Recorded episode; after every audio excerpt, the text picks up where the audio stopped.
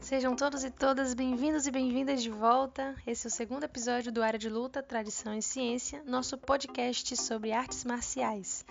Para você que está ouvindo o programa pela primeira vez, não deixe de ouvir nosso primeiro episódio que está disponível aqui. Tá bem legal. A gente fala sobre a gênese das artes marciais e hoje a gente fecha um pouco mais o tema. Vamos falar sobre as artes marciais no Brasil. E para apresentar o programa comigo está aqui Brisa Mendes, estudante de Educação Física aqui na UESC, integrante do GEPAN, nosso parceiro nesse podcast. Brisa é faixa roxa e instrutora de Jiu-Jitsu. Também ministra workshops de defesa pessoal feministas desde 2017. Tudo bem, Brisa? É um prazer te ter aqui hoje. Tudo bem, Carol? Bom dia, galera. E nosso convidado de hoje é Felipe Marta, professor titular da Universidade Estadual do Sudoeste da Bahia e também professor da Universidade Estadual de Santa Cruz. Bom Felipe dia, tem doutorado em História Social e a ênfase dos seus estudos é a História da Educação Física, mas também ele investiga a história dos esportes e das artes marciais. Autor de livros como O Caminho dos Pés e das Mãos, Taekwondo, Arte Marcial, Esporte Colônia Coreana em São Paulo e A Memória das Lutas, as Artes Marciais Orientais e sua presença na cultura corporal de São Paulo. Felipe, é muito bom te ter aqui com a gente. Tudo bom? Se eu deixei de falar alguma coisa importante sobre você, fica à vontade para completar. Bom dia, Carol. Agradeço as boas-vindas. É um prazer estar aqui é, participando desse podcast.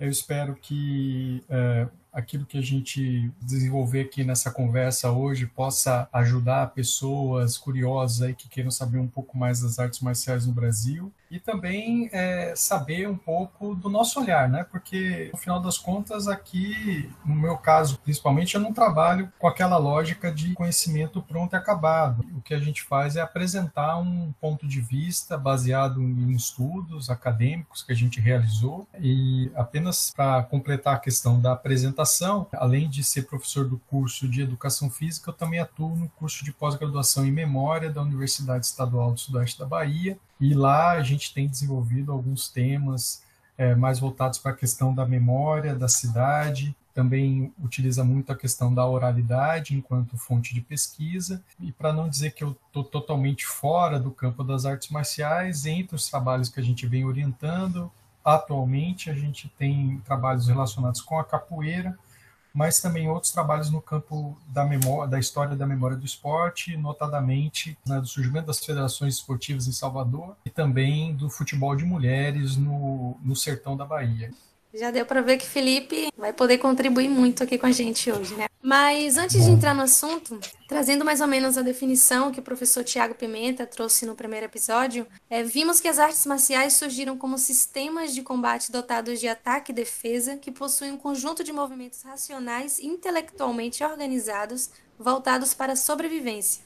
Claro que hoje em dia as lutas, as artes marciais estão voltadas tanto para atividades lúdicas quanto competitivas, que vem dessa esportivização das lutas também. Então, Felipe, como as artes marciais brasileiras se encaixam nessa definição? Como elas surgiram e se desenvolveram aqui? E mais, a gente pode falar mesmo em artes marciais brasileiras? A forma como, como eu compreendo, né, eu tenho algum, algum conhecimento dos estudos do professor Tiago Pimenta, eu concordo com essa definição né, de que as artes marciais, no seu sentido lato, elas vão ser os sistemas de ataque e defesa, né, que pode ou não utilizar de algumas armas, sempre frisando que não são armas de fogo, né? Então, espadas, arco e flecha, outros tipos de arma, mas mais marcadamente a questão corporal, né, como, como uma característica bastante marcada para as artes marciais. Então, nesse sentido, falar em artes marciais é falar de tudo, tudo aquilo que se desenvolveu pela cultura humana, nesse sentido, no sentido de promover alguma espécie de defesa ou de ataque para proteção de grupos comunidades. Então existe uma, um sentido corriqueiro, né, que quando escuta o nome artes marciais, automaticamente a gente é remetido para aquelas práticas que surgiram no Extremo Oriente. Mas se a gente vai olhar pelo ponto de vista amplo, essas práticas elas podem ter surgido em qualquer contexto. É preciso fazer uma distinção entre as artes marciais no sentido amplo e as artes marciais de origem oriental. Quando você me pergunta sobre artes marciais brasileiras, se a gente for olhar por esse sentido amplo, a gente vai ter que olhar primeiro a questão dos povos originários, né? Então, os grupos indígenas que uh, estavam no Brasil anteriormente ao período da colonização, e os sistemas de ataque e defesa utilizando o corpo que eles desenvolveram. O grande problema de rastrear isso, a despeito do fato de você é, hoje ainda pelo, pelos remanescentes desses povos, você perceber sistemas desenvolvidos por eles, o grande problema está no fato de que o processo de colonização foi muito violento no Brasil e quase que dizimou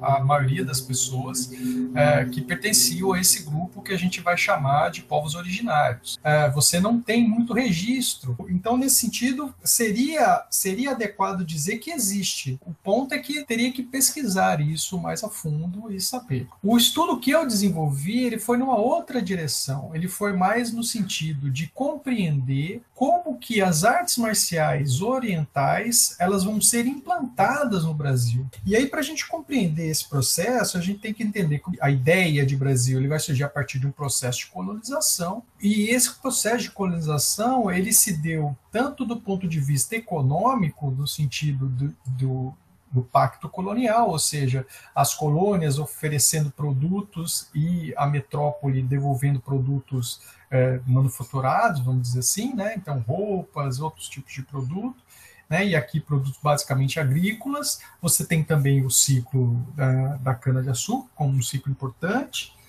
o ciclo do ouro também, mais importante ainda, mais posteriormente, toda a cultura que vai ser implantada no Brasil pelo viés da colonização, ela vai ter uma base europeia. Dentro dessa base europeia, se a gente for pensar o século XVIII e XIX, quando você começa no, nos países da Europa um processo de industrialização, de urbanização das cidades, de êxodo rural, de constituição de uma sociedade urbana, industrial, pautada no sistema econômico capitalista, você vai ter uma situação em que há o desenvolvimento de uma cultura corporal em resposta às necessidades dessa realidade urbana. Eu estou falando da ginástica, eu estou falando do esporte que não é o esporte da antiguidade grega, eu estou falando de um esporte desenvolvido nessa lógica, e essa cultura ela é implantada para as colônias. Então a ginástica vem para o Brasil, o esporte vem para o Brasil como uma alternativa de trabalho corporal. Ocorre que nesse processo você vai ter, num primeiro momento, essa ginástica sendo utilizada numa preparação para o exército, mas num segundo momento ela se configurando numa disciplina dentro das escolas. E aí, tal qual acontece na Europa, você tem o surgimento da disciplina educação física. Os esportes vai acontecer mais ou menos o mesmo caminho, só que num tempo diferente. Você tem ele primeiro sendo praticado por aquelas pessoas que, vier, que trazem da Europa esse esporte, notadamente o futebol, o praticam como uma espécie de alternativa de lazer nas cidades, mas a partir de um determinado momento você tem um processo de popularização e essas práticas entram nas escolas. Esse processo de troca cultural que a gente observa entre os países da Europa e as colônias da América vai se dar também em relação aos países da Europa e os países do Extremo Oriente. Então, esse mesmo processo de trocas culturais também aconteceu lá. E o que, que tinha lá em termos de uh, alternativa de prática corporal? Você tinha as artes marciais. Então, nesse sentido, há uma fusão dessas práticas com uma lógica de trabalho corporal própria do esporte, própria da ginástica. É, é importante marcar essa questão da ginástica, porque a ginástica ela imprime uma forma de trabalho corporal marcado pela racionalidade. E não que não existia racionalidade nas práticas corporais do Oriente, mas era uma racionalidade em outras bases. Então, esse processo de fusão da forma de trabalho corporal ocidental com a forma de trabalho corporal oriental vai conferir a essas artes marciais um sentido moderno. E aí, lentamente, ela vai deixando de ser aquela preparação para a guerra para assumir outros significados. Então você tem o significado esportivo, você tem o significado de uma atividade física, você tem o significado de uma atividade de lazer, você tem o significado de uma dimensão pedagógica que pode ser utilizado tanto para educação, processo de escolarização formal, mas também uma dimensão pedagógica no sentido das filosofias orientais. Perceba que aí você tem um processo de modernização dessas práticas. E por que, isso é importante? Porque ao serem modernizadas, você vai ter um processo de eleição de pessoas expoentes de cada uma das artes marciais. Então essas pessoas elas vão ser responsáveis por sistematizar de maneira racional aquilo que é e aquilo que não é determinada prática. Essa transformação dessas práticas estão acontecendo no Oriente. Quando a gente volta aqui para o Brasil, a gente tem que olhar com muita atenção para o ano de 1908, que é quando chega o primeiro navio com imigrantes japoneses, o Kasato Maru.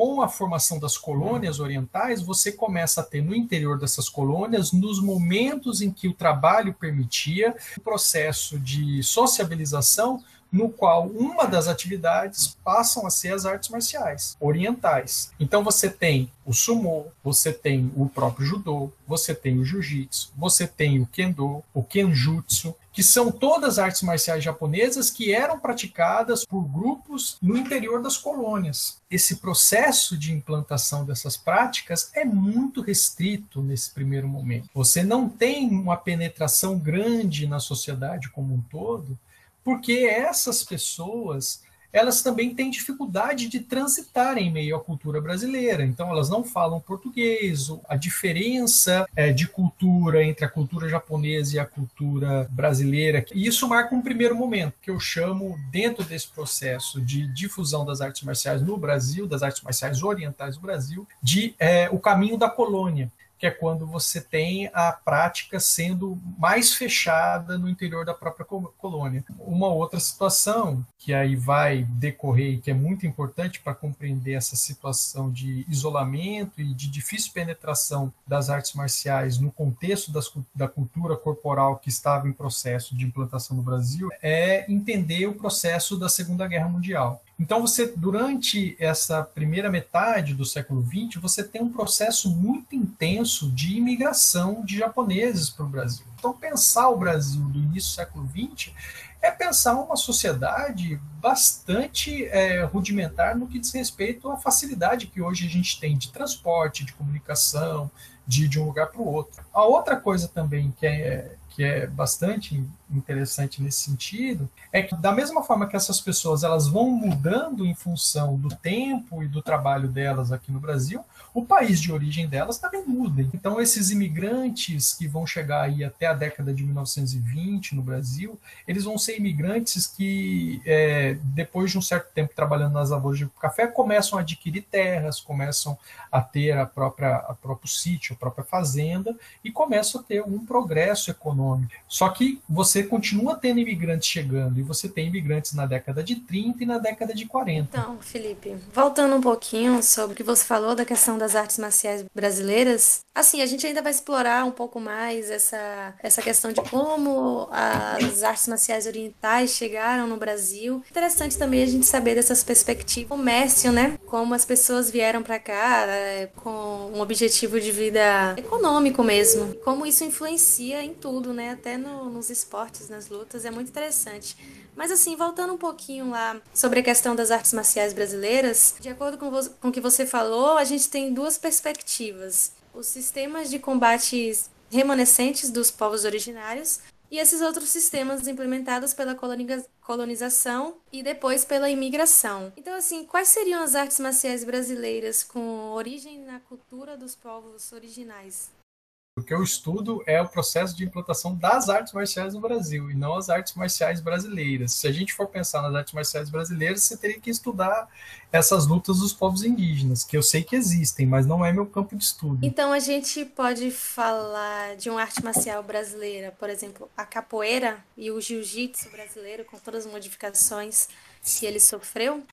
É, primeiro, a gente precisa compreender o seguinte: Com relação à capoeira, é, eu acho que o sentido da capoeira ela vai para além da arte marcial. Ela não é só arte marcial. Então, sim, você falar capoeira enquanto arte marcial é você reduzir bastante a prática, porque ela tem outras dimensões, ela tem outro contexto que vai para além das artes marciais. Mas olhando pelo aspecto de sistema de ataque e defesa, a gente pode considerar a capoeira uma arte marcial também. Esse é o ponto. Se ela é genuinamente brasileira, aí, aí é uma coisa que a gente fica num terreno da especulação, porque a gente reconhece que esses sistemas têm uma origem difusa, em meio a, aos povos africanos aqui escravizados, que no seu processo de encontro com outras nações af, também africanas aqui foram intercalando esses conhecimentos. Mas se a gente for pensar em termos dentro da lógica que eu coloquei para vocês de uma de uma arte marcial no sentido moderno, a gente vai ter duas figuras importantes. Então a gente vai falar aí de Bimba e de Pastinho, que são as figuras que vão ganhar notoriedade. Significa que são os únicos? Não, significa que são aquelas que ganharam notoriedade. Por exemplo, quando, quando você fala do judô, o judô é mais marcado. O Jigoro Kano, ele tem esse papel, ele assume esse papel né, de sistematizar. Quando a gente fala de capoeira, a gente vai olhar da mesma forma. Então, o Bimba ele assume esse papel, ele mostra ah, aqui tem uma sequência, e isso é interessante porque é, uma coisa que a gente vem percebendo é que é, é, como se o Bimba começa a emprestar essa, essa lógica de trabalho sistematizado da ginástica e das próprias artes marciais orientais. Né? Então, nesse sentido, a gente poderia falar numa capoeira brasileira tendo esse viés. É, e da mesma forma você tem pastinha com, com, com um, po um, pouco de diferença em relação à bimba, porque é um pouco menos sistematizado, mas ainda assim reconhecido como um dos pais do estilo Angola. É. E aí, e aí o que só para só terminar essa, essa questão, é, no cerne mesmo de compreender esse sentido moderno para as artes marciais, vai estar justamente essa, essa operação racional de sistematizar de forma escrita o que é a arte marcial. Porque enquanto a gente está no terreno da oralidade, fica faltando a questão do registro. E aí, quando você vai para os estudos da capoeira, você vai vendo que tem uma série de mestres, uma série de, de, de pessoas que são importantes, mas essas pessoas não deixa um vestígio que não a própria memória transmitida de forma oral de geração em geração. É uma coisa que o Bimba fez. Então isso dá a ele um, um, um lugar diferente, porque aí você tem uma operação racional. Há uma necessidade de sistematizar. Quando a gente vai olhar para o jiu-jitsu, é a mesma coisa. Ah, o jiu-jitsu uh, brasileiro. Então, há um grupo de pessoas que vai sistematizar e dizer o jiu-jitsu brasileiro é isso. Esse processo racional é como que é, você escrever um manual de instruções que vai dizer assim, olha, isso é jiu-jitsu, isso é capoeira regional, isso é capoeira angola. Dentro dessa perspectiva, qualquer um de nós pode inventar uma arte marcial. Se a gente estabelecer um conjunto de golpes de ataque e defesa e falar assim, ó, esse aqui, essa aqui é a arte marcial da brisa, por exemplo. E a brisa vai lá, faz todo o sistema, olha, no, no nível 1 você vai ter que fazer isso, isso, isso, isso. No nível 2, você vai ter que fazer isso, isso, isso. No nível 3, você... ela vai ser uma arte marcial brasileira pelo simples fato da brisa ser brasileira. Ela vai ser desenvolvida porque a brisa vai usar os golpes com nomes de animais da nossa fauna. Né? Se a gente for olhar o Kung Fu, você tem uma série de, de animais lá também que são próprios da realidade chinesa. É dentro, quando a gente vai olhar e vai pensar a, a operação de certos atores sociais no sentido de sistematizar uma prática, é, registrar de forma escrita aquilo, estabelecer o que, que é cada elemento, você está num processo de criação de algo que não existia. E aí, nesse sentido, é possível que hoje a gente crie alguma coisa. É, é, é, basta fazer isso. Qual é o outro campo de investimento que a Brisa vai ter que fazer? Ela vai ter que criar um grupo de discípulos. Então a Brisa vai fazer, dentro da lógica dela da defesa pessoal feminista, ela vai falar assim: a arte marcial feminista. E aí ela vai criar uma sequência de golpes, vai dar o um nome de mulheres fortes para cada uma das sequências e vai estabelecer um grupo de discípulos para praticar junto com ela, para seguir junto com ela, e aí ela criou uma arte marcial. Parece engraçado né, e, e, e estranho, mas foi exatamente isso que todas essas figuras que hoje a gente reconhece como pais de uma determinada arte marcial fizeram no determinado momento histórico em que eles viviam. Então, esse é um processo racional. Você estabelece níveis, você estabelece o que cada nível deve fazer, você estabelece uma nomenclatura própria, você dá uma identidade para aquilo e pronto, está criada a arte marcial. Sim. Então, por isso que eu, eu, tenho um pouco de reserva em falar assim, ah, porque o jiu-jitsu brasileiro, porque o, o, a capoeira brasileira, porque nada mais foi a ação de sujeitos que, num determinado momento, estabeleceram ali um conjunto de práticas, de, de sistemas de ataque e defesa, estabeleceram uma sequência, deram um nome e seguiram em frente ali com aquilo. Tranquilo, Felipe. É, a gente vai falar um pouco sobre capoeira, mas mais para frente também a gente vai falar sobre a esportivização, que é um reflexo disso que você falou, né? Que uhum. é o que Pimba fez. Ele foi correr atrás, né? De mostrar a capoeira da forma que ele sistematizou, ele fez as limbas, então até hoje o pessoal treina a partir da sistematização que ele fez. Mas então a gente queria voltar um pouco as perguntas. E aí, inclusive anotado, você falou sobre a minha arte marcial, viu? então, Felipe, como você estava falando sobre a Segunda Guerra e como isso de alguma forma influenciou nas artes marciais orientais, podemos afirmar que o nacionalismo do século XX influenciou a difusão das artes marciais orientais? O que aconteceu com relação às artes marciais japonesas nesse período da, da Segunda Guerra foi o seguinte: é, o Brasil ele tem, na segunda metade da década de 30, um alinhamento com a Alemanha. Então, sim, Getúlio Vargas era o presidente, ele era um ditador, apesar de não ser uma coisa escancarada na prática, é o que ele era. E ele nutria proximidade com aquilo que se fazia na Europa, notadamente na Itália e na Alemanha. Né? É, é, nesse momento que a gente tem a aproximação, e aí por uma questão econômica, do Brasil com os Estados Unidos. Então, se a gente for pensar aí, até a década de 20, a maior influência cultural e econômica que a gente vai ter no país, ela vai chegar via Europa. A partir daí da segunda metade da década de 30, você começa a ter um deslocamento nessa influência econômica e cultural para os Estados Unidos. Porque os Estados Unidos percebeu que era estratégico estabelecer um diálogo com o Brasil, pelo tamanho do país, pela importância. Os Estados Unidos acenam, começam a acenar para o Brasil, oferecendo a questão da industrialização, de acordos no campo educacional, em vários campos, e começa a ter o diálogo entre o Getúlio Vargas e uh, o Franklin Roosevelt. Desse diálogo, desse primeiro diálogo, você vai ter a implantação de uma base militar uh, no Rio Grande do Norte.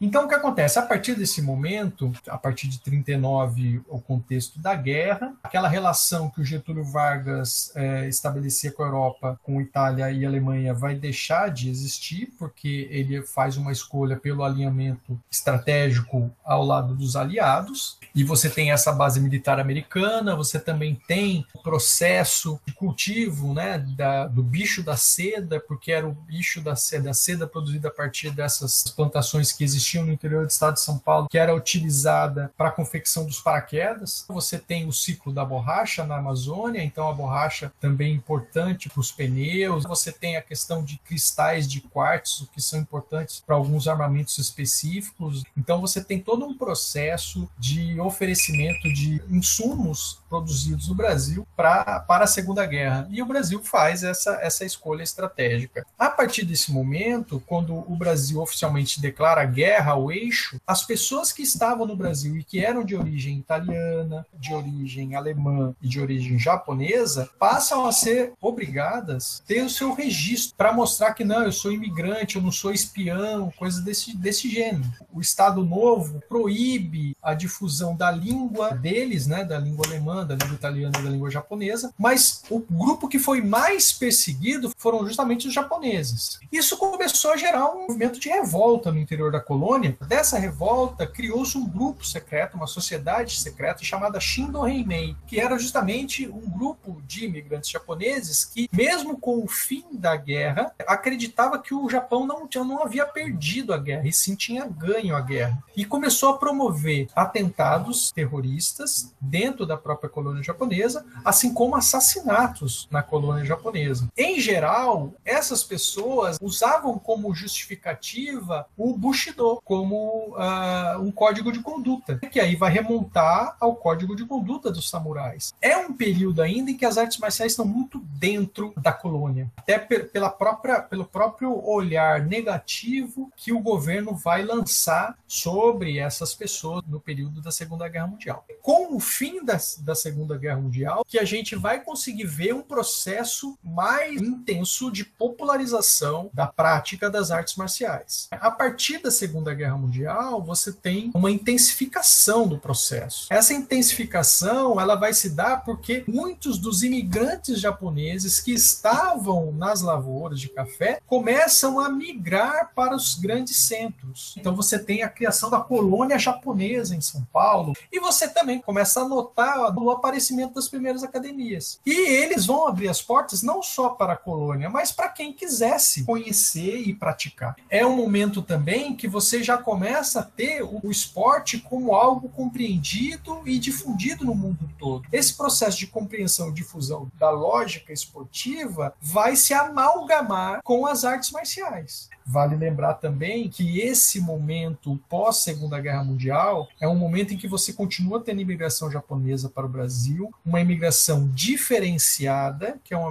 uma imigração marcada por profissionais de nível técnico, que vão vir para o Brasil. E nos grandes centros você tem esses profissionais de nível técnico para atuar na indústria. Essas pessoas já são pessoas com alguma escolaridade, com uma escolaridade pelo menos maior do que aqueles primeiros imigrantes que vieram para trabalhar nas lavouras, e eles também têm uma bagagem cultural diferenciada de artes marciais. E aí também começa a ter não só as artes marciais se apresentando enquanto possibilidade de prática, mas também tem uma diversificação das possibilidades. Você tem aquela aquelas práticas que já estavam presentes, como sumô, judô, karatê, mas você tem outras artes marciais chegando. É desse período também que você começa a ter uma intensificação da imigração de pessoas da China para o Brasil. Então você tem a ascensão de Mao Tse Tung e algumas pessoas fogem da China. Entre outras coisas, elas trazem na bagagem o conhecimento das artes marciais chinesas. O mesmo acontece com os coreanos, e isso vai datar do ano de 1963, quando os coreanos começam a vir para o Brasil e começam a trazer o taekwondo é um período em que você tem uma troca cultural muito intensa, porque o Ocidente, com a Segunda Guerra, ele vai ter uma presença muito mais marcada no Oriente e você tem o próprio desenvolvimento de algumas indústrias culturais. Você tem o desenvolvimento das telecomunicações, você tem o desenvolvimento do cinema, você tem o desenvolvimento de outras possibilidades de trânsito de informação que antes não estavam presentes. Então esse impulso ele vai se dar no Brasil, mas ele vai se dar em escala mundial. A história do cara karatê é muito marcada por isso também, que os próprios combatentes americanos que têm contato com o karatê no Japão, ao retornar para os Estados Unidos, começam a difundir isso lá. E depois, num segundo momento, você tem, com o estabelecimento dessas artes marciais agora já como esporte, artes marciais esportivizadas, esse é um conceito importante, elas vão se estruturar em torno de federações, e aí as próprias federações vão ter uma, uma postura no sentido de difundir a prática. Então, vão enviar mestres para a difusão das diferentes artes marciais nos diferentes países do mundo. Então, isso garante um processo de popularização. A indústria do cinema começa a fazer filmes. Você tem na década de 60 histórias em quadrinhos que já vão fazer referência às artes marciais. Ou seja, é um processo em escala menor, mas ainda assim possível de ser notado em que a cultura oriental, em diversos aspectos, entre os quais o aspecto das artes marciais, começa a ser notada nas cidades. Né? Então é um processo lento que tem origens distintas, mas o impulso vai se dar principalmente depois da Segunda Guerra Mundial, com o processo de esportivização dessas artes marciais, com criação de federações e o envio de mestres. Já na década de 60 você já tem as Olimpíadas de Tóquio e o judô fazendo parte do programa olímpico. Então aquilo vai, de alguma maneira, fazendo parte do cotidiano das pessoas. As pessoas vão se interessando, vão tentando fazer. Veja, e aí é importante também, é, é, voltando para a questão da capoeira, que todo esse processo, no pós-Segunda Guerra Mundial, de esportivização esportivização das artes marciais é que vai dar uma chave de compreensão do próprio processo de popularização da capoeira, porque a capoeira ela vai por um, por um longo período e isso ainda persiste em muitos casos carregar um estigma marcado pelo processo de, de escravidão que foi implantado no Brasil que durou mais de 300 anos. Então, por ser uma prática é, vinculada a, a, aos, aos povos de origem africana, né? e aí esses povos que foram escravizados no Brasil, ela tem um estigma muito negativo. É nesse processo de adoção de certas práticas de sistematização dos exercícios no interior da capoeira que vão ser emprestados às artes marciais, mas também dessa lógica de trabalho enquanto prática corporal esportivizada, é que vai fazer com que a capoeira também comece a adentrar em outros espaços. Agora, o preconceito para com a capoeira é sempre muito maior do que o preconceito para com uma arte marcial oriental ambiental. Porque, junto com esse processo, nessa disputa de saber, é, de perceber quem a sociedade brasileira vai adotar de forma mais tranquila, os povos de origem oriental vão ter vantagem. Até pela própria forma como é retratado nos filmes, pela própria forma como essas pessoas vão transitar no país, pelo nível de escolaridade delas, elas vão começar a aparecer como pessoas inteligentes, como pessoas que têm um sucesso econômico, como pessoas que têm um trânsito social diferente do que aconteceu com os afrodescendentes, que, com o fim do processo de escravidão, são uh, lançados à própria sorte, sem escola, sem moradia, sem saúde, sem nada, e aí estigmatizado por uma sociedade. Vale lembrar também que você tem a criação de uma lei, né, uma lei específica para simplesmente prender quem fosse é, de origem africana, que é a lei da vadiagem, uma lei que vai perdurar durante um bom período, que só vai ser revogada na década de 1930. Percebe que é muito mais difícil você falar da capoeira enquanto possibilidade de prática nos moldes das artes marciais orientais, porque aquilo que foi feito aqui no Brasil com relação ao processo de escravidão, mas mais do que isso, aquilo que ficou ainda e ainda hoje persiste na cabeça das pessoas como um estigma negativo para as pessoas pessoas negras é muito forte, é né? muito mais forte do que o estigma que foi colocado para os povos de origem oriental. Se a gente for olhar o país nos seus aspectos sociais, a gente vai perceber que a pobreza no Brasil tem cor, que o sistema carcerário no Brasil tem cor, que o processo de morte das pessoas ela vai ter cor também. Então, que é uma coisa muito triste, mas que está aí colocado é esse processo, né, muito atrelado ao racismo que existe nessa sociedade, né, que até dificulta a difunção da capoeira desde o princípio. E aí você tocou num ponto também que foi sobre Vargas. A gente queria que você falasse um pouco sobre essa ligação entre Bimba, que foi um desses mestres que pensaram a capoeira além, né? Pensaram numa sistemização da capoeira a junção dele com Vargas, né? A possibilidade que ele viu é trazendo a capoeira como um esporte nacional. Eu queria, a gente queria que você comentasse um pouco sobre isso entendendo o que, é o processo de, uma, de criação de uma arte marcial no, seu, no sentido moderno, da mesma forma que você tem o esporte moderno, que vai falar de uma prática que começa a assumir características próprias do sistema econômico vigente, o sistema capitalista, então a divisão em federações, a divisão do trabalho, a divisão, a sistematização das práticas, a eleição de certos, de, de um grupo de pessoas para gerir aquela prática. Isso a gente vai ver muito no esporte moderno. A mesma coisa vai ser absorvida absorvida pelas artes marciais. Então, pensar as artes marciais no seu sentido moderno é pensar artes marciais que, em parte, ao menos em parte,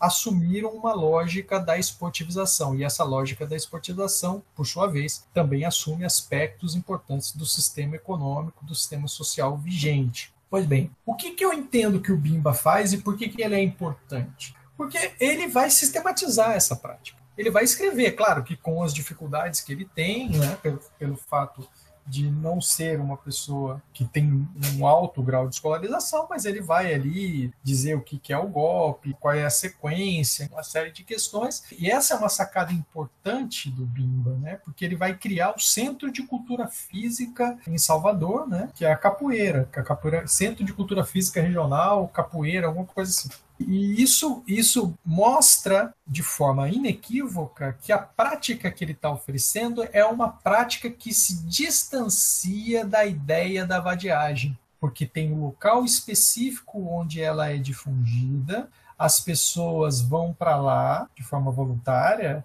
pagam alguma taxa, seguem uma sequência lógica de trabalho, portanto, elas não estão na rua. O grande problema que vai se colocar nas cidades é o fato das pessoas estarem na rua, porque incomodava. Né? O Brasil, depois do fim da escravidão, ele quer se tornar um país branco. Então, o que, que vai fazer com aquele monte de gente ali que foi lançada à própria sorte e que não é o padrão de cor de pele desejado para um país que quer se mostrar como um país moderno? A gente tem que ter alguma forma de tirar essas pessoas da rua. Então a lei da vadiagem fez esse processo. O Bimba tem essa sacada de entender o seguinte: ah, então eu vou ter que fazer como tem sido feito com outras artes marciais. Eu vou criar uma academia, eu vou criar um espaço específico. Essa é uma sacada importante porque vai tirar da rua. E ao tirar da rua, dá um outro sentido. Além disso, o Bimba faz um investimento grande no sentido de convidar alunos de, da escola de medicina da Bahia. Né? Então você tem, ele começa a ter uma penetração em outros lugares, ao ponto de ter a oportunidade de apresentar a capoeira para o Getúlio Vargas. E aí esse processo de, enfim, esse título de esporte nacional, percebe? Não é à toa. Então assim, eu não posso chamar de, de uma prática. A capoeira nesse sentido, ela não quando ela vai ser apresentada como esporte nacional, é como se eu estivesse dizendo assim: ela não é uma prática oriunda dos povos escravizados no Brasil, que buscavam sua liberdade e que são excluídos agora. Ela virou um esporte, ou seja, ela assumiu características de uma prática corporal de base europeia, portanto moderna, portanto aceitável aos olhos da sociedade, uma sociedade que queria se mostrar moderna também. Então, é, é, o deslocamento linguístico, né, do, da questão da escolha das palavras, ela não, não é não é não é à toa, né? Não é à toa, ela tem um sentido prático colocado. Então a gente precisa compreender dessa forma. Então, da forma como eu vejo, a importância do mestre, mestre Bimba está nesse sentido, porque ao promover essa transformação da capoeira, e aí os críticos, aqueles que pensam a capoeira de forma mais relacionada a essa questão da luta dos povos que vão se libertar do processo de escravidão, né? tem muitos que vão dizer que ele, que ele traiu a capoeira, mas, enfim, é uma via de mão dupla, né? É, ao mesmo tempo que a gente pode olhar assim, essa atitude dele como uma atitude de traição, a gente também pode olhar por, outros, num, por um outro ângulo e perceber que foi justamente essa ação que garantiu que a capoeira pudesse entrar em outros espaços e ter uma outra visão sobre ela. Né? Você, na verdade, né, falou bastante aqui sobre Vargas, né, a era Vargas também sobre essa imigração japonesa que aconteceu ali antes, né, da metade do, do século. E pós isso a gente teve um, um momento muito marcante no Brasil que foi a ditadura. E como que as artes marciais teve sua atuação na ditadura, se a ditadura usou, porque a gente sabe que a ditadura usou o futebol. Como ela se deu ali na época da ditadura no Brasil?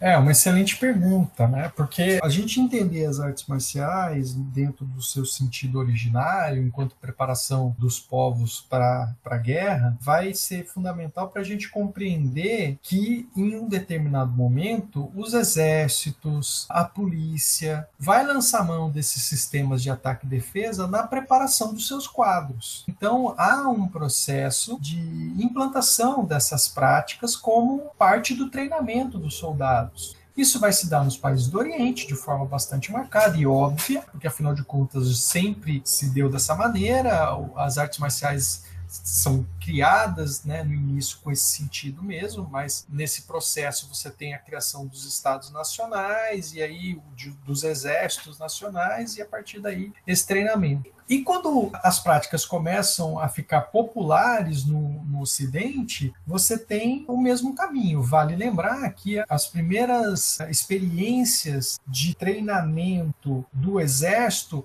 vão ser pautadas na ginástica. Né? Então você tem o método francês, você tem o método alemão como atividades voltadas especificamente para a preparação física dos exércitos. Né? Então, assim, já são exércitos que são diferentes, porque são exércitos que servem aos a estados nacionais, ou seja, Alemanha, França, É, e essa lógica que se dá na Europa é, é trazida para o Brasil também. Então, começa a ver como parte do programa de preparação militar desse exército que aos poucos vai se constituindo enquanto um exército profissional, a ginástica como parte da preparação dos soldados. Porque isso também é, é, é outro conceito importante para a gente compreender, porque é, a gente tem a ideia que sempre existiu exército, mas não é bem assim. Então a, ideia, a própria ideia de exército ela só vai se constituir na medida em que você tem o estabelecimento de um Estado nacional. Então um exército profissional do Brasil ele vai começar a, a, a se delinear a partir da Guerra do Paraguai.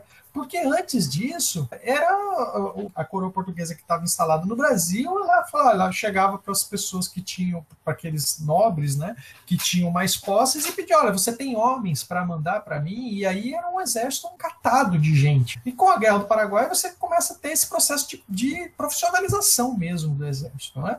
E aí, é, no início do século XX, a ginástica faz parte do programa. Com a segunda, com o final da Segunda Guerra e o processo de popularização das artes marciais, você tem também essas artes marciais começando a fazer parte do programa de preparação desses soldados. E isso vale não só para o exército, mas vale para as polícias também, que começam a se desenvolver no interior dos estados. Né? No início do século XX você vai chamar de província, e aí você tem o caso, a força pública, né, que seria o que é hoje seria a polícia militar, né, no estado de São Paulo, que vai ter essa preparação física com movimentos ginásticos. Com o final da Segunda Guerra, você tem esse processo de popularização das artes marciais, e aí, de forma não sistematizada, mas você começa a ter essas, essas lutas como parte da preparação dos soldados. O que vai acontecer especificamente na ditadura é algo diferente porque o que, que acontece? Quando eu fui estudar o processo de difusão do taekwondo no Brasil, eu fui perceber que o taekwondo ele segue um caminho diferente do que aconteceu com as artes marciais chinesas e japonesas.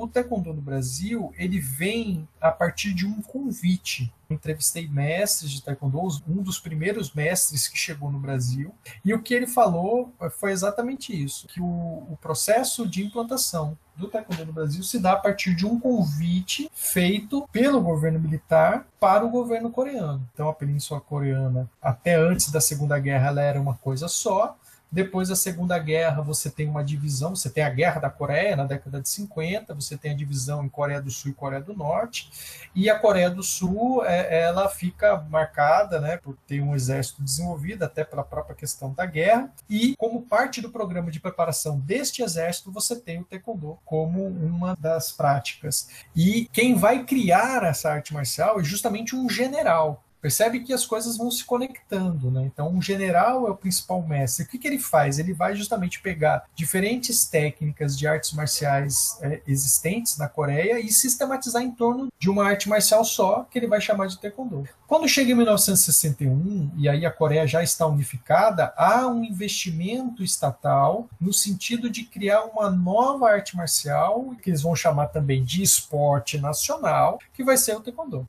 O resultado disso vai ser esse taekwondo sendo praticado amplamente na Coreia do Sul e num determinado momento, com a própria ditadura militar instalada no Brasil, foi que o governo militar queria uma forma de combate ao terrorismo do Brasil sem utilizar armas, porque havia uma preocupação por parte de alguém do governo militar com a questão do, dos armamentos que eram utilizados no processo de repressão ao terrorismo. E aí você já começa a ter uma série de, de questões históricas colocadas aí, né? Porque quem, o que, que era ser terrorista nesse período, né? Então, assim, do ponto de vista dessa pessoa que eu entrevistei, o terrorista era aquela pessoa que ameaçava o sistema político vigente no Brasil no período. Do ponto de vista do que hoje a gente sabe em relação a, a esse período da ditadura, esses terroristas eram justamente os grupos clandestinos que lutavam pelos seus direitos políticos, por democracia, por possibilidade de, de ter um governo eleito, enfim, todas essas questões que hoje a gente sabe. Então, esses primeiros primeiros mestres de Taekwondo é, é, uma coisa interessante porque eles são chamados para o Brasil para o treinamento da polícia, do exército. E é justamente nesses locais que esses mestres vão encontrar o seu primeiro emprego. Eles não falavam português, mas eles vão ensinar essas técnicas para os soldados aí da polícia e do exército. E aí, paralelo ao trabalho de difusão do Taekwondo, você tem também esse trabalho de treinamento da polícia. E, e o interessante é que se para nós isso, para nós é, é, muita gente, né? Eu vou falar mais em meu nome, porque eu, eu me considero uma pessoa avessa às ideias do que, do que foi feito durante o período da ditadura, até pela forma como eu tive acesso às pesquisas. É, mas para as pessoas que é, compreendem o que foi esse período da ditadura, baseado nas pesquisas históricas que foram realizadas né, sobre esse momento do país, o trabalho deles não poderia ser um trabalho mais odioso, né, que é justamente treinar para reprimir aqueles que estavam buscando seus direitos políticos no país, né, uma democracia, enfim. Mas eles se colocam em ponteróis, e isso que é interessante. Né? Quando você fala com eles, eles se colocam, na verdade, uma pessoa específica né, que eu entrevistei, ele fala desse trabalho como um trabalho que ele tem orgulho porque ele estava servindo ao país. E ele olha para esse período com, com orgulho. Ah, eu ajudei o Brasil no combate ao terrorismo. Então, é, essa é uma característica importante que pouca gente fala, porque, veja, não é interessante falar dessa história quando vai se falar do taekwondo, né? ainda mais um esporte olímpico, que hoje é difundido de norte a sul do país, que tem seleção brasileira e tudo. Então, falar dessa história não interessa, mas enfim, eu, eu registrei na minha dissertação de mestrado essa questão, porque foi assim que foi falado, e até hoje ninguém apareceu para dizer que não foi verdade aquilo que está colocado lá. Então, para falar um pouco dessa presença das artes marciais orientais no período da ditadura, esse capítulo merece destaque. Massa, Felipe. Nossa conversa já está bem proveitosa, dá para refletir bastante, aprender bastante coisa. A gente sabe que o, nós, né, no Brasil somos conhecidos como país do futebol, mas somos apaixonados por outros esportes também, né? E se falando em artes marciais, a gente vê muito, muitos atletas brasileiros premiados, né, sempre. O judô, o jiu-jitsu no ar, os brasileiros são fortes nisso. Até o taekwondo que você está falando, a gente vê o quanto o Brasil, os brasileiros conseguem boas atuações, né? Não sei se é interessante estar falando aqui da esportivização, mas no popular é o que a gente bem vê, né, nessas competições. Mas, enfim, o que eu queria te perguntar é: você, como pesquisador nas áreas da história e da educação física, como, como que você avalia o impacto das artes marciais na sociedade brasileira? Em todo o contexto, né, considerando os movimentos sociopolíticos que você já falou um pouco e do entretenimento que eu acabei de falar aqui também.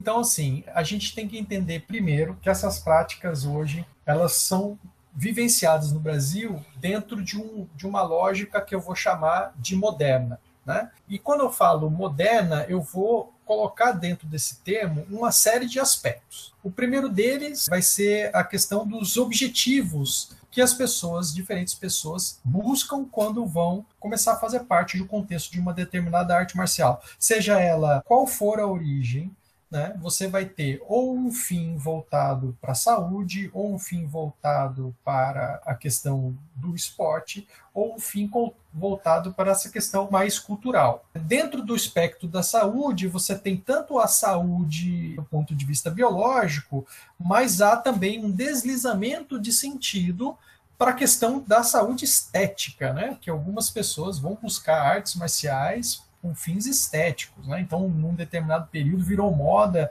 é, entre os jovens buscar o Muay Thai, porque o Muay Thai tinha uma série de movimentos que é, ajudavam no processo. É, enfim, de fortalecimento muscular, e isso acarretava a possibilidade de adquirir uma beleza estética padronizada dentro de alguma lógica que o pessoal achava interessante. Então há também esse sentido, é importante destacar. Evidentemente, dentro desses três aspectos que eu pontuei, saúde, cultura e esporte, né? Então, assim, quando eu falo de cultura, é são aquelas pessoas que estão buscando ali, ah, eu quero conhecer mais da filosofia oriental, eu quero conhecer mais da, da cultura africana presente no interior da capoeira e por aí vai. Agora, um elemento que ganha mais destaque é o esporte, porque o esporte ele é uma prática ocidental por excelência, então ela vai, ele vai agir no sentido de traduzir essas práticas. O que, que o esporte faz? Ele garante a essas pessoas que não sabem nada do que é a cultura tailandesa, mas que podem ali praticar o Muay Thai que não sabem nada do que é a cultura coreana, mas pode praticar o Hapkido, que não sabe nada da cultura japonesa, mas pode praticar o, o Kendo, pode praticar o Sumo, pode praticar o Judô, Jiu-Jitsu. Então, neste processo de tradução via esporte, o que se faz é justamente garantir alguma ligação dessas práticas com os seus países de origem, com as suas culturas originárias, ao passo em que torna possível a presença de qualquer pessoa no interior dessas práticas, porque há todo um conjunto de outros elementos que vai fazer com que aquela pessoa se sinta acolhida dentro daquela determinada arte marcial, agora já entendida enquanto esporte. Então, o esporte ele ganha uma relevância importante. Um outro aspecto fundamental e que vai garantir a popularização das artes marciais vai se dar no sentido da gente entender o processo civilizador. E aí, o processo civilizador, a gente está falando de um, de um sociólogo específico, Norbert Elias, que tem uma vasta obra, mas a sua obra-prima é o processo civilizador, né? e ele faz isso, realiza estudos no sentido de perceber como que os esportes nas sociedades modernas, eles vão assumir uma função de controle da violência e de ampliação dos limites de uh, repugnância. O que, que isso quer dizer? Quer dizer que, por exemplo, eu de repente eu sou uma pessoa que quer praticar uma arte marcial, mas eu não quero chegar em casa com um osso quebrado, com uma costela quebrada, com um olho roxo. Eu quero ir lá praticar uma arte marcial que é um esporte e que eu vou praticar com o fim uh, uh, de lazer, de me divertir, de ter momentos agradáveis e, não, e quero depois, no outro dia, poder acordar tranquilo e ir para o meu trabalho. E se uma determinada arte marcial não garante isso aos seus praticantes, ao menos minimamente, você não vai ter as pessoas procurando. Então, o processo de busca das artes marciais passa por essa questão de você assumir certas regras Evidente que acidentes acontecem nas artes marciais, claro que acontecem, mas não é o desejado, não é o que se espera. Existe um risco colocado ali, mas há também um controle dessa violência. Então essa violência ela é balizada por certas regras. Um exemplo típico para a gente compreender é se a gente for olhar para o início dos anos 90, quando começaram a surgir os, as lutas de vale tudo e que apareciam mesmo como vale tudo, evidentemente, em que vários golpes que eram proibidos no interior das artes marciais, do judô, do karatê, do taekwondo, do kung fu, passavam a ser válidos dentro daquela lógica das lutas de vale tudo, até o momento em que você começa a ter um processo de desenvolvimento e aí surge o que hoje a gente conhece como MMA, e o MMA, mesmo sendo potencialmente mais violento do que o judô, do que o jiu-jitsu, do que o karatê, do que o taekwondo, por trabalhar dentro desse limite da violência permitida, num limiar mais em que, em que a violência ela tem uma certa permissão, você hoje tem um, um conjunto de regras que no começo eles não estavam colocados. O praticante de arte marcial para ele se tornar um praticante de MMA, ele tem que assumir esse risco. É tanto que você dificilmente vai ver um praticante de MMA que não passou por anos de prática de uma determinada arte marcial qualquer, porque daí ele já compreendeu, já tem um aparato ali, um certo nível de treinamento tal, que vai fazer com que ele consiga é, é, treinar o MMA e poder entrar no circuito de lutas, né? Então esse processo de controle da violência, de uh, estabelecimento de um limiar de repugnância, e por repugnância eu estou falando aí da questão do sangue jorrando, de fratura exposta, de olho roxo. Há ainda um terceiro aspecto importante para compreender o sucesso das artes marciais.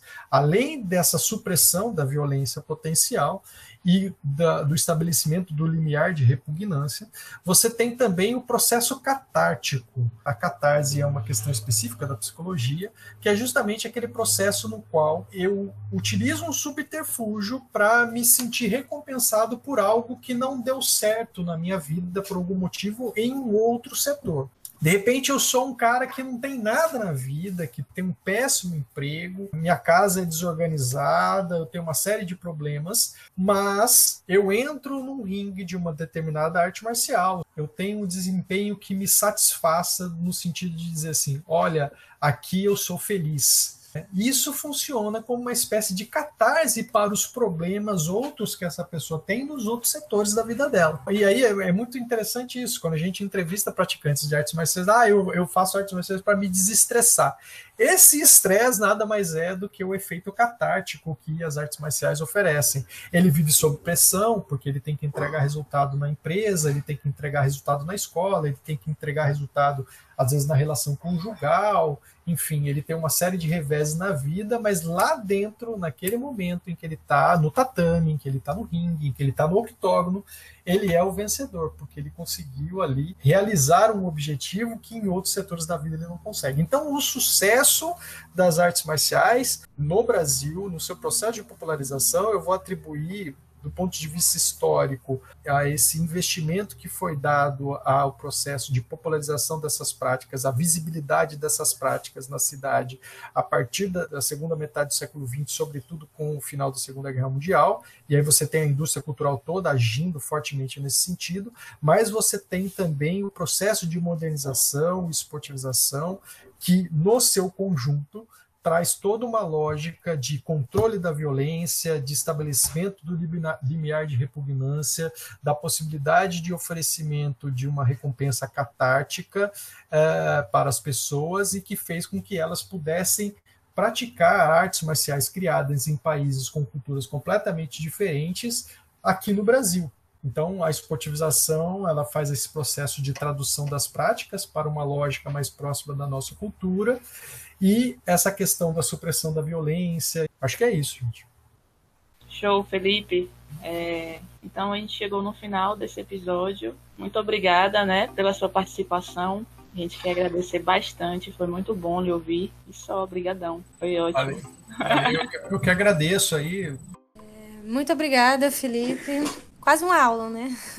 Passando por vários processos históricos envolvendo o Brasil, artes marciais, Queria agradecer a Brisa, guiado essa entrevista comigo. Também aos professores Antônio e Luiz Henrique que estão aqui com a gente.